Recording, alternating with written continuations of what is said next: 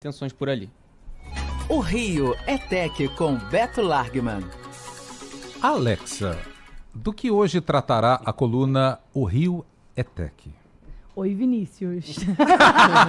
As Alexas estão todas doidas agora. Quem, tá, quem tem Alexa em casa. É, Agatha, vou falar é. com, com a Google. E aí, Beto, bom dia. Diz aí IoT, IoT, Internet das Coisas. Ou seja, a internet impactando a nossa rotina em casa e proximamente ao nosso corpo com relógios e pulseiras inteligentes. Isso é internet das coisas. A Alexa é o bebezinho da IoT na nossa vida? Bom dia. Bom dia a todos. A Alexa é uma parte da internet das coisas, mas isso é muito maior, é enorme e é exponencial. É, na a China, no ano passado, foi o primeiro país a passar a, o número de coisas conectadas mais do que pessoas conectadas. Isso tem mais coisa conectada na China do que pessoas, ou seja, um monte de aparelhozinhos espalhados fazendo um monte de coisa, muitas é, muito eficientes e importantes para a gente. Então, vou falar primeiro das coisas boas. Eu sei que você já vem com a sua visão distópica aí para a gente pensar no que tem as coisas ruins. Ele já vem com não. balde de água é fria. reflexiva. Ah, Manda. segura Mas- teu balde, Mas dona, assim, isso, vai. isso começou, vamos voltar um pouco atrás, começou realmente com o- a disseminação do 3G, né, internet de banda larga, e aí começou realmente a ser possível o envio de dados para dispositivos móveis espalhados por aí. Então, a gente tem hoje, é, é, é, desde a agricultura, a gente tem a internet das vacas, ou seja, é a internet das vacas. Não, não vai dizer que tem vaca conectada à Tem internet. vaca conectada à internet. Aí, Agatha, tá vendo? Não é só a gente, não, é, É, geral, pô. nada. Por isso Família que é, a internet das coisas tá, tá na vida da gente sem a gente saber. Né? Quando você está comendo lá seu bifão, essa- a- esse bifão provavelmente veio de uma vaca conectada, onde os é, produtores conseguem saber a temperatura dela, o deslocamento dela,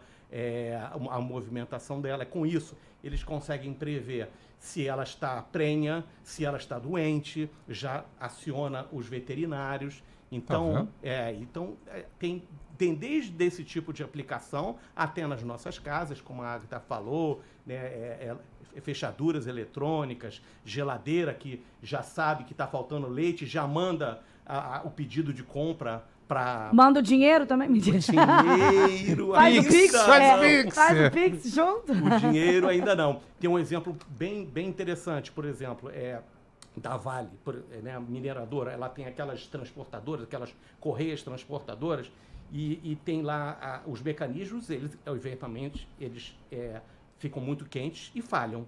Então, eles têm lá sensores de temperatura que já sabem. Então, antes de falhar, já está sabendo, ih, aquela, aquele, aquela roldana ali, ou aquela, aquela movimentação ali está com problema, vamos lá e evita é, de ter que parar toda a produção por conta disso. Outro exemplo, essas máquinas de geladeiras nos bares e restaurantes, é tudo conectado e lá os donos, né, as, as, eh, fabricantes sabem se a geladeira está na temperatura certa, se ela está oscilando, se ela caiu, se ela não caiu. Então, é, é geral, é geral. Mas no Brasil nós temos mais gente conectada Não, do que coisa. Sim, ainda. ainda. Na China já Na- passou. é, primeiro a passar no final do ano passado. é. Mas é exponencial. Não, pô, dá uns mesezinhos aí para isso, isso já, já é, acontecer. O, o importante é, isso só ficou, né? A internet das coisas só começou a vingar mesmo quando foi possível colocar sensores. Sem sensor, não tem, porque a- as máquinas não se comunicam com a gente, elas não falam com a gente. Sim. Agora, se você coloca sensores neles, eles começam a se comunicar com a gente. E sensores geram dados. Dados. E aí, dados em massa. E Isso. para processar dados em massa, eu preciso do quê? Inteligência artificial. Ele já, você já. pô, Era esse Tá o caminho? frente, esse? ele tá à frente do tempo, né? Falando, pô. Exatamente. Entendo o assunto. É o segundo mo- momento da internet das coisas. O primeiro é a instalação de dispositivos com diversos sensores, deslocamento, temperatura, enfim, é, é, movimentação.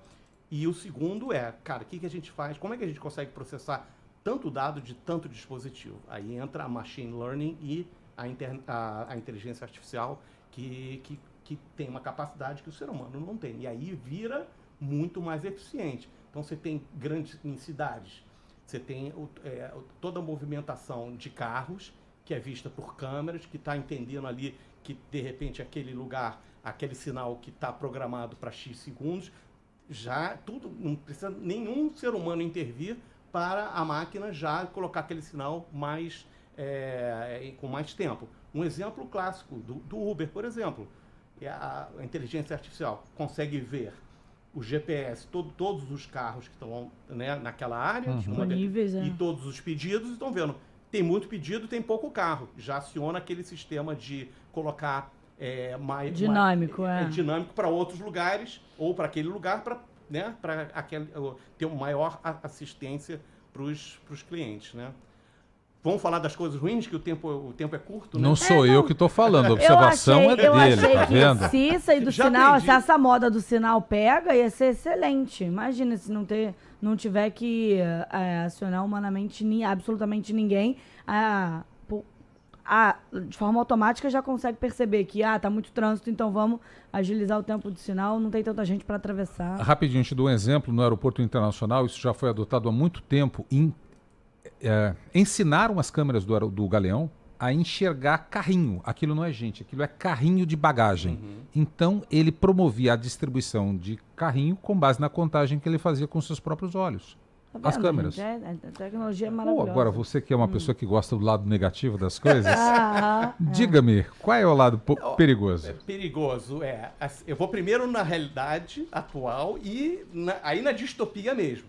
Primeiro, assim, já aconteceram casos de hackers, por exemplo, na Ucrânia, antes da guerra até, conseguiram hackear lá uma, uma usina é, que controlava toda a, a, a calefação lá, sei lá, não sei qual a cidade, certo? E pediram resgate.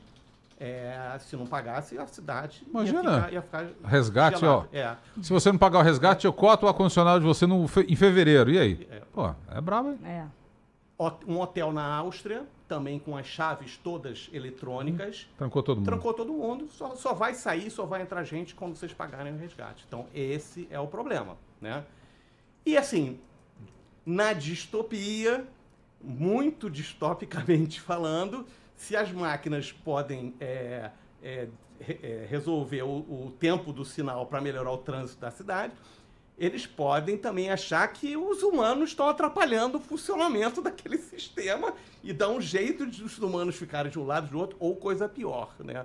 E, e assim, outra distopia também é a coisa uma, ligada ao, ao tota, totalitarismo, controle mesmo, né, de político, que é e se colocam, se um governo começa a dizer todo mundo vai ter que ter um chip para a gente saber onde está todo mundo a todo momento.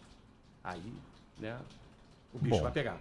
Sobre a inteligência artificial, a gente pode estender essa discussão porque ela está associada, Agatha, a treinamento de algoritmos. E por hora, quem treina algoritmo não é a gente. É, é, não é máquina, é, é gente. É gente. É. Por hora. É. A gente pode voltar a falar sobre isso porque o assunto é delicioso, envolve coisas muito bacanas, como eu sempre defendo, e perigos e alertas, como sempre o Beto nos traz aqui.